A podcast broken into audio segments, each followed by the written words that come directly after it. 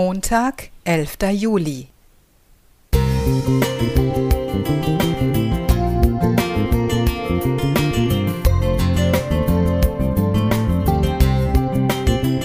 Ein kleiner Lichtblick für den Tag.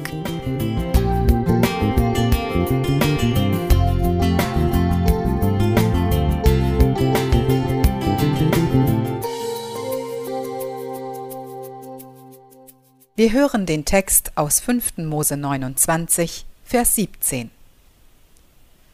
Lasst ja nicht einen Mann oder eine Frau, ein Geschlecht oder einen Stamm unter euch sein, dessen Herz sich heute abwendet von dem Herrn, unserem Gott, dass jemand hingehe und diene den Göttern dieser Völker.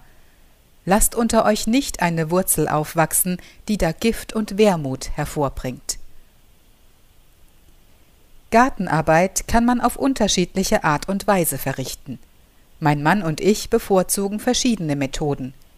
Ich steche mit der Grabegabel möglichst tief in den Boden und drehe die Schollen um, damit auch Wurzeln aussortiert werden können.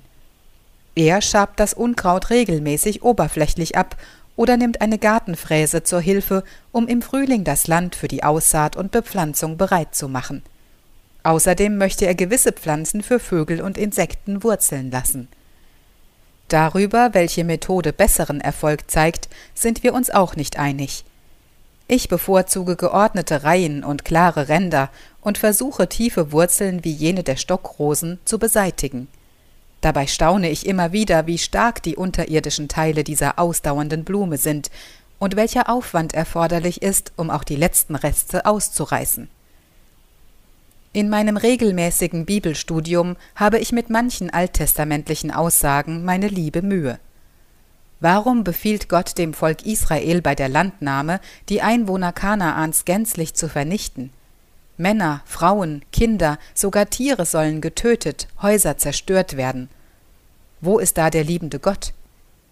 Die Bücher Mose und Josua berichten von der Vollstreckung des Banns an den Völkern, aber auch davon, dass Menschen wie Rahab davor bewahrt wurden. Josua 6, Vers 25. Wenn der radikale Befehl Gottes nicht beachtet wurde, kam es dazu, dass immer wieder Probleme entstanden. Josua 9. Ich lebe in einer anderen Zeit. Gottes Volk ist keine politische Größe, und ich brauche Menschen nicht mit dem Bann zu belegen. Trotzdem kann mir das alte Wort dabei helfen, mir bewusst zu machen, dass Dinge, die mir schaden, mit der Wurzel ausgerissen werden müssen, damit nicht Gift und Bitterkeit daraus entstehen. Es reicht nicht aus, nur oberflächlich an schlechten Gewohnheiten zu kratzen und Fehlverhalten zu ignorieren. Gott möchte durch seine Vergebung dabei helfen, solch eine Wurzelbehandlung vorzunehmen, um uns ein befreiteres Leben zu schenken. Hanna Klenk Thank you.